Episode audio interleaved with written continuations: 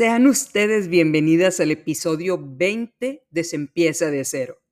Es un honor tenerte el día de hoy escuchando este episodio. Con este episodio de lujo cerramos la segunda temporada. Diría Shania Twain, y pensar en lo lejos que hemos llegado. no es la especie más fuerte la que sobrevive, ni la más rápida, ni la más inteligente, sino aquella que se adapta mejor al cambio, dijo Charles Darwin. Cambiar, en su mejor significado, significa evolucionar. Y hoy hablaremos de cómo acercarnos a esa evolución dando un gran salto. Por supuesto, trataremos varios temas de la evolución en la tercera temporada, amplio y tendido. Pero hoy hablaremos de este paso en lo personal para poder visualizar nuevos alcances.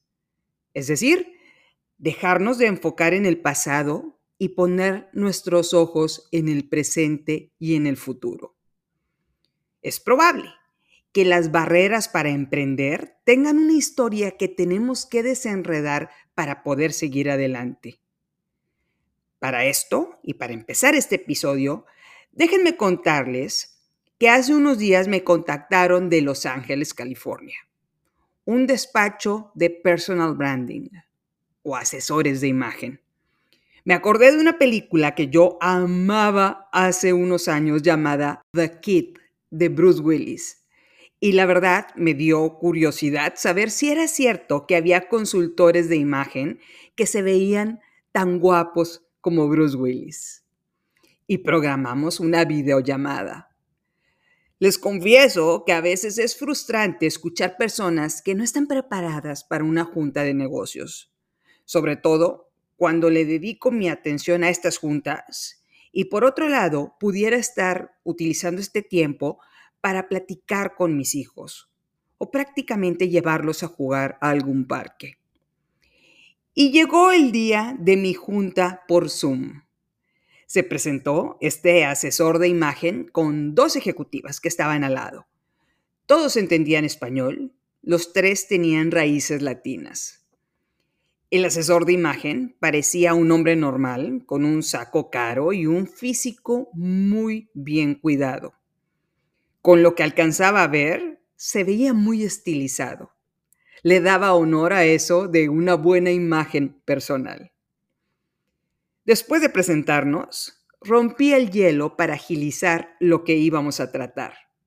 Y de paso, para saber si iba a ser otra de esas juntas en las que me hacen una presentación de sus servicios sin la mínima idea de si esos servicios aplican para mí. Así que le dije al asesor de imagen, muy bien, empecemos. ¿Qué voy a oír el día de hoy? ¿Que me tiña el cabello de rubio? me ponga a hacer bailes en TikTok y que me compre un Mercedes para lucir ejecutiva y profesional en redes sociales? Él me contestó de inmediato, sorprendiéndome. A decir verdad, me gusta tu cabello oscuro, con lo que he visto en tus fotos en redes sociales. Las damas de esta oficina prefieren que lo mantengas rojizo. En efecto, te recomendaría 100% que te enfocaras al mercado de TikTok apenas llevas unos videos en la plataforma y es un segmento de mercado de jóvenes a los que actualmente no tienes atrapados como tu audiencia. Segmento de millones de personas que no tienen una guía para empezar a emprender y tu contenido es claro, al punto y sin paja, para que encuentren consejos de cómo empezar de cero. Por cierto, él me dijo, me encantaría escuchar la historia de por qué crees que debes de manejar un Mercedes. No tenía una limonada al lado, si no le hubiera tomado a la limonada. 100%. Efectivamente, mis amigos hombres dicen que es mejor que me oscurezca el cabello. Mis amigas lo prefieren rojizo. ¿Y qué fue eso de la historia del Mercedes? y este hombre captó 100% mi atención. De repente, la imagen de este asesor se empezó a transformar en mi mente y ya se veía más guapo que el mismísimo Bruce Willis. Vaya forma de estar preparado para contestar de esa manera. Y creo que se dieron cuenta de lo que estaba pensando al ver mi sonrisa. Y fue el momento de este hombre para empezar a hablar. Me dio una cátedra de la importancia del branding en imagen, 100% enfocada en el podcast, con algunas notas específicas de algunos episodios. Notas que ellos analizaron seguramente oyendo los episodios varias veces. Yo escribí todo lo que me pareció que yo no había descubierto sobre mi podcast. Después, me dijo la cantidad de dinero con la que empezaban sus honorarios, a lo cual me reí y le dije que como mamá trabajadora tenía que pagar clases de fútbol, comida para mantener a toda mi flota, campamentos de verano y cenas con mis amigas. No había forma de que pudiera pagar eso. Él me respondió que no esperaba una contratación inmediata, pero que tarde o temprano lo iba a contratar. ¡Qué tipo tan increíble! Me sumó muchísimo lo que me dijo. Me pidió que pensara lo que le había dicho y en un mes nos volveríamos a comunicar. Entre otras cosas, para que yo le contara la historia del Mercedes. De lo cual me reí y le dije que no había tal historia. Una cita 100% productiva, la cual me encantó. Y que aprovecho y me pongo a buscar la película The Kid. La tuve que buscar como The Kid Bruce Willis porque ya es vieja. La encontré en Amazon y me puse a verla con mis hijos. Y se las voy a contar. Aquí va la historia para conectar toda esta historia acerca del asesor de imagen con el episodio del día de hoy. La película relata cómo un hombre llamado Ross Duritz, el cual es interpretado por el guapote de Bruce Willis, es asesor de imagen de celebridades. La película empieza cuando Ross le pide a una gobernadora que deje de llorar, porque no soporta oír a las personas llorar. Se lo dice portándose como un verdadero patán, burlándose de ella. Después se ve cómo Ross llega a su oficina y su padre, un hombre de edad avanzada, lo está esperando en su despacho y a Ross le aparece un tic en el ojo al verlo. Su padre lo invita a ir a su casa a sacar las cosas viejas que hay en su bodega. Pero Ross le contesta, en 20 años no te he pedido nada. El tiempo es dinero para mí, papá. Me tengo que ir. Y se va. ¿Te das cuenta de que hay un conflicto ahí? Después, Ross entra a su casa, se ve que está molesto por la conversación con su padre y ve a un niño, un niño de ocho años, lo cual no es posible porque tiene alarma en su casa. No es posible que un niño haya entrado ahí. Ross va al día siguiente con la psiquiatra y le cuenta que está viendo una alucinación y le pide que le dé una poderosa medicina para hacer desaparecer esa alucinación. Pero la psiquiatra le pregunta, ¿y si esa alucinación de ese niño tiene algo que ver con tu pasado? Ross le responde, no, mi pasado está encerrado. Ella insiste, ¿qué pasa si tu pasado quiere salir? Ajá, me acordé de la frase de Frida Kahlo, la cual dice, aprendí a ahogar mis penas, pero las desgraciadas aprendieron a nadar.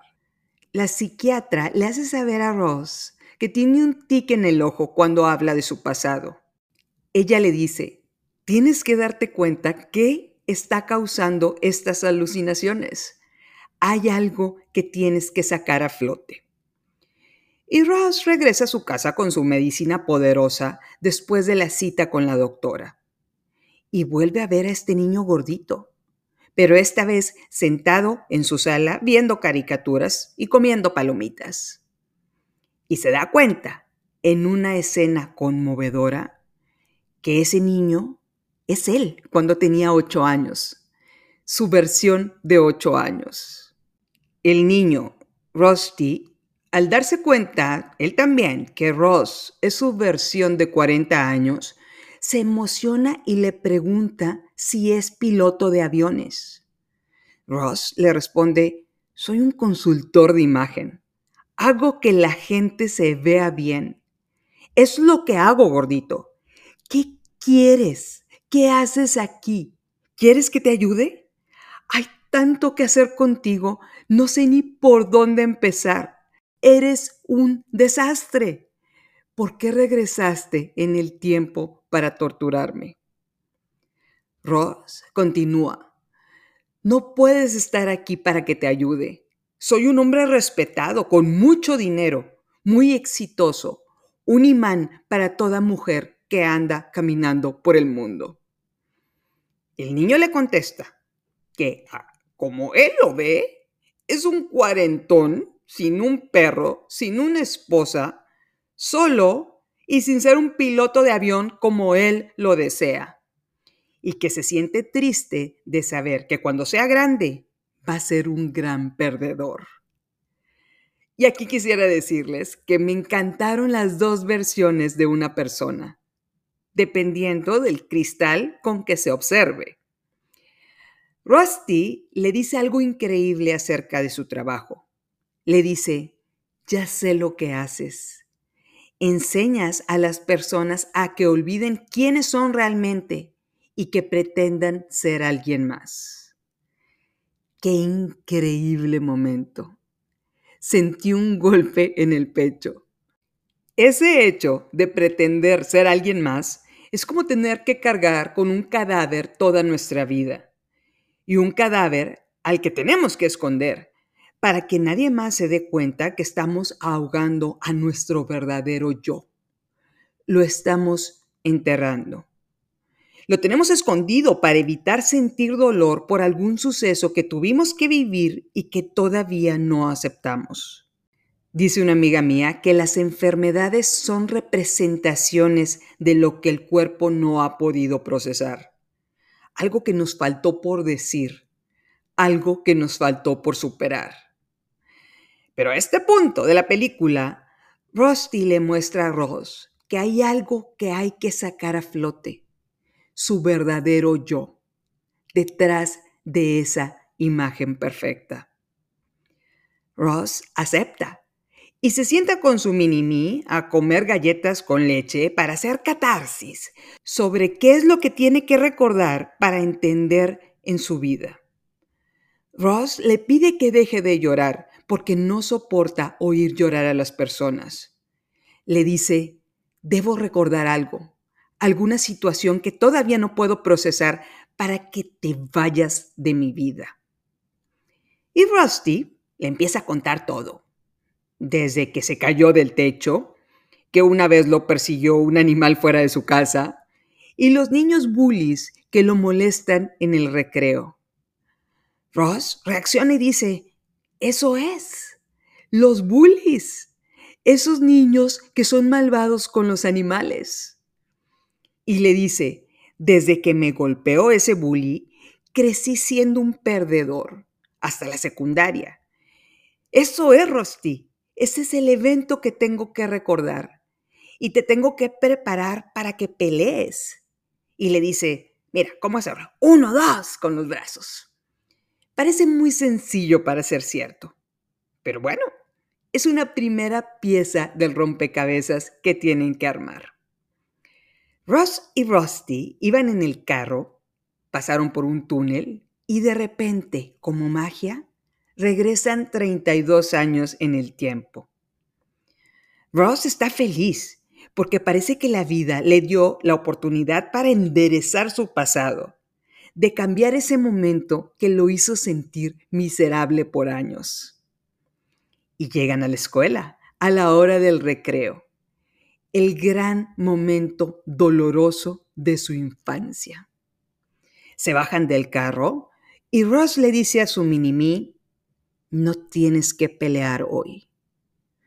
Rusty le responde, si no peleo hoy, Lo tendré que hacer en algún momento, pero hoy estás aquí conmigo. Ross le contesta, no tengas miedo. Increíble. Me estremeció esta escena. Estamos hablando de la misma persona con unos años de diferencia. Hoy estás conmigo significa que el niño tomó valor por la fuerza que obtuvo de su interior, no de una tercera persona. Hoy estás conmigo significa que sentía una fuerza interna poderosa, ahí apoyándolo, la fuerza de su ser.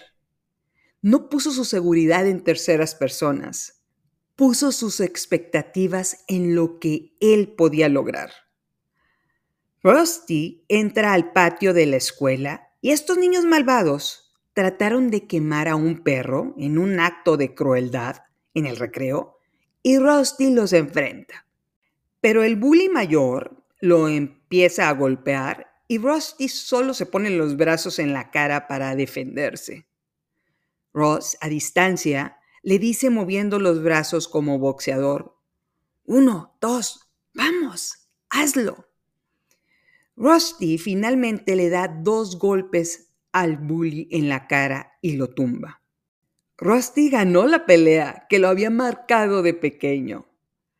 Rusty corre con Ross, lo abraza y ambos celebran. Pero Ross ve venir al director de la escuela y le dice a su mini esto no ha acabado. No era la pelea la que te marcó. Viene algo más fuerte. En la siguiente escena, Rusty está llorando, sentado dentro de la oficina del director de la escuela, y entra su mamá. A Ross casi se le sale el alma cuando ve entrar a su mamá a la oficina. El director se disculpa con ella. Le dice que sabe que ha estado delicada de salud, pero la mamá le pide a este hombre que no regañe a Rusty. Ese es el día de su cumpleaños y su mamá se lo lleva a su casa. Cuando regresan a su hogar, llega el papá de Rusty rayando llanta y le dice muy preocupado a su esposa que no puede salir porque el doctor le dijo que tenía que reposar. El papá le ordena a Rusty que se quede afuera de la casa, ayuda a su esposa a acostarse y regresa con su hijo hecho una fiera. Le dice, ¿la quieres matar antes de tiempo? ¿Qué hiciste? Deja de comportarte como un niño. Es hora de que madures. Deja de llorar. Y le seca las lágrimas y le vuelve a gritar, deja de llorar. Es hora de que madures. Y se ve en la escena como a Rusty le aparece el tic en el ojo a partir de ese momento. El papá regresa a su casa a cuidar a su esposa, dejando a su hijo afuera. Rusty, por su parte, camina llorando a unos pasos hacia donde estaba Ross viendo la escena a distancia. Y le pregunta, ¿se va a morir mamá? Ross le contesta que antes de su siguiente cumpleaños. ¿Yo la maté? le pregunta a Rusty llorando. Ross lo abraza de una forma increíble, llorando también, y le responde, No la mataste. Papá lo dijo así porque está muy enojado, porque tiene miedo. Te va a tener que criar él solo y no sabe cómo hacerlo. Rusty le dice, Pensé que no llorabas. Ross le responde, de hecho, no he llorado desde los ocho años. ¡Qué escena! La escena que te parte el corazón. Y hasta aquí dejo la descripción de la película, esperando que la veas, y quisiera mencionar algunos puntos. Primero, lo que cargamos desde niñas, las culpas, el dolor, el sufrimiento por eventos que pasamos en nuestra infancia y la mayoría de estos no fueron por personas que nos querían hacer daño, sino por nuestros familiares, los cuales nos aman. Pero en este proceso de frustración y de no saber cómo lidiar con el dolor y la desesperación, terminamos creyendo todo lo negativo que nos dijeron en un momento de angustia. Segundo punto, Ross le dice a Rusty que su papá dijo eso por miedo, porque sabe que lo va a tener que criar solo y no sabe cómo hacerlo. Ojalá hubiéramos tenido en nuestra infancia a nuestra versión de 40 años para explicarnos con esa claridad lo que los adultos nos dijeron sin una intención de dañarnos, sino en un momento de desesperación y de no saber cómo lidiar con una realidad tan difícil. Podríamos pasar horas en terapias con psiquiatras, ir a constelaciones familiares, procesos de purificación, mindfulness. Pero si algo nos muestra esta película, es la empatía. Cuando éramos niños, no teníamos esa capacidad para procesarlo con este cristal de la empatía. Pero ahora estamos bastante grandecitas para así hacerlo. Dicen en la película de los ilusionistas, entre más cerca se mira, menos se ve.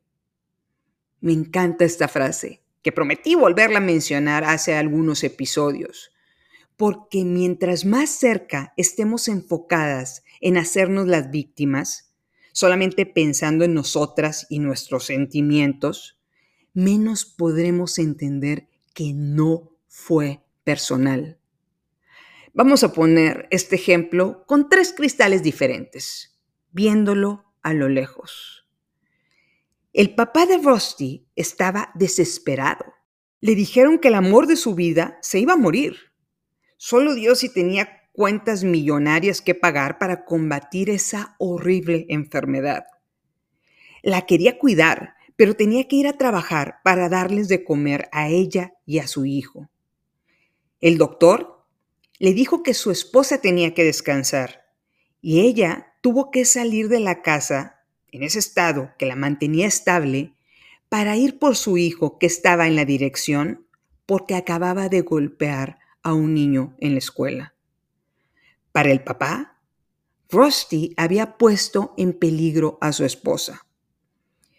Por otro lado, Rusty no le podía decir a su papá en ese momento que con esa pelea escolar estaba tratando de desenredar su futuro.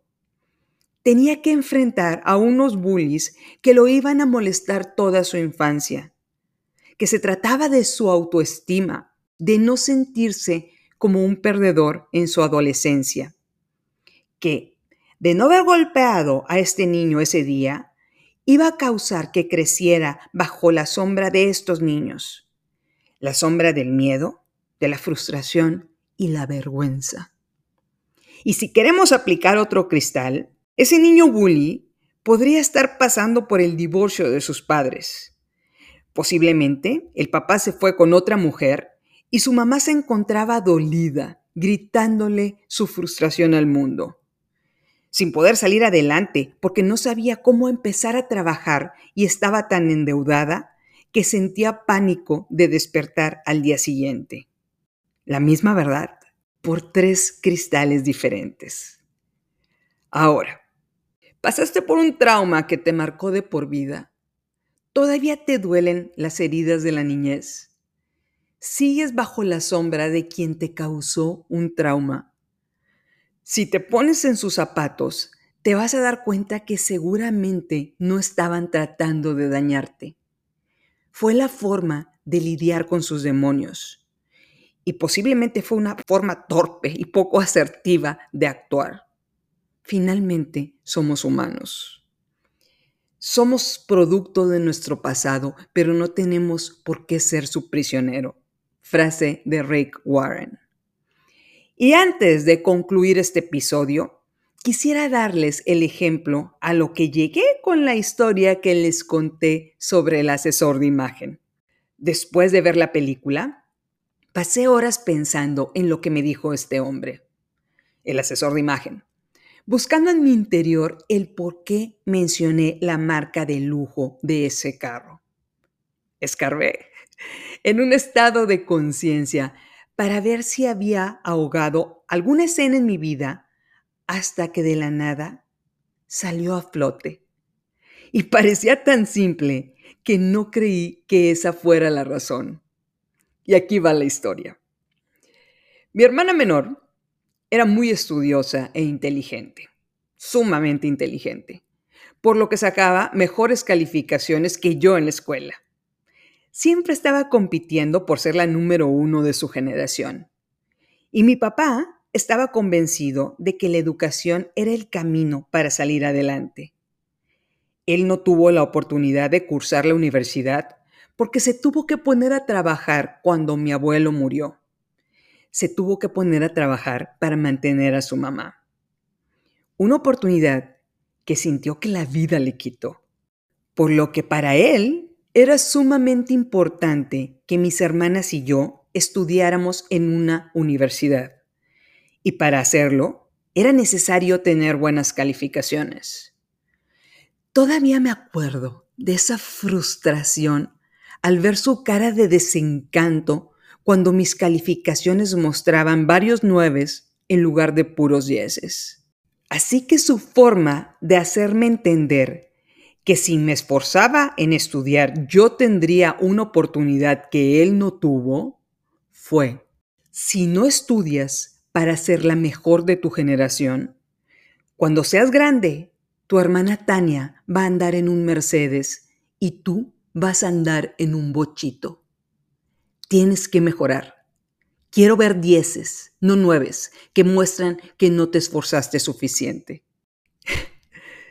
Seguramente me lo dijo con tono de papá responsable, pero todavía lo siento como si me estuviera regañando, como si yo no fuera suficiente. Ese pequeño hecho hizo que 25 años después cuando me gradué de la maestría y cuando tuve la oportunidad de hacerlo, me fuera a comprar el Mercedes más caro que podía pagar, con el dinero que podía destinar a ahorrar para los gastos de mis hijos. Todavía mis amigas me preguntaban por qué traía ese carro cuando nos estaba tupiendo la inseguridad en la ciudad. Me dijeron que estaba siendo irresponsable y que no era funcional para mis hijos chiquitos. Los car seats ni siquiera los podía instalar bien en él. Y yo no lo entendía. Pensé que era una preferencia. Sentía que mi nave estaba bruta. De ese hecho, me acabo de dar cuenta después de haberlo vendido. Compré ese carro de lujo como resultado de haber estudiado de una forma que pocas personas que conozco lo hacen había llegado a ese nivel que se suponía que debía alcanzar. Me esforcé tanto capacitándome que no era mi destino el manejar un bochito. Díganme algo, y se los pregunto de todo corazón. ¿Cómo un comentario tan simple en nuestra niñez puede afectar nuestras decisiones como adultos? Y agradezco que, aunque la forma no fue la óptima, mi papá me guió por el camino para ser una mujer a la que le gusta capacitarse, aprender de todo lo que pueda sumar en su vida y a la que se le ocurrió hacer un podcast para motivar a más mujeres a hacer lo mismo. En un gran porcentaje, mi papá es la razón por la que estoy hablándoles a ustedes en este momento. No diciéndoles que hay que estudiar para comprar autos europeos sino con ejemplos sencillos de películas e historias para decirles la importancia de la capacitación como piedra angular para salir adelante, para poder emprender con éxito. El mismo mensaje que mi papá me repitió cuando era niña, pero de una forma diferente. Hay una frase de Mark Twain que me encanta, la cual dice, la historia no se repite, la historia rima. Y parece ser que esa historia está rimando en este momento frente a un micrófono. Por lo que es hora de enfrentar al pasado y encontrar a esa niña que fuiste, abrazarla, como si hubiera estado encerrada en un calabozo bajo tierra por muchos años y decirle que no fue personal, que quien la dañó fue un humano con defectos. Cada persona lidia con su propio diablo. No fue justo lo que le pasó, pero no es su pasado. Es hora de dejar de ser víctimas de nuestras circunstancias. Si te abandonaron, te tienes a ti misma y es la compañía más poderosa que hay en el universo. Como le dijo Rusty a Ross, el día de hoy voy a enfrentar a esos bullies porque hoy estás aquí conmigo. No estaba hablando de otra persona, eran la misma persona. Hay que sacar a esa niña del calabozo porque no va a llegar a nuestro lado de la forma que llegó Rusty en la película. Nosotros tenemos que escarbar para buscarla, para que nuestra vida deje de dar vueltas en círculos como un eterno retorno, como un disco rayado atrapado en un reproductor de música. Y la única forma de hacerlo es a través de la empatía. Y una vez que lo hagamos, vamos a dar paso a un mejor mundo, la evolución.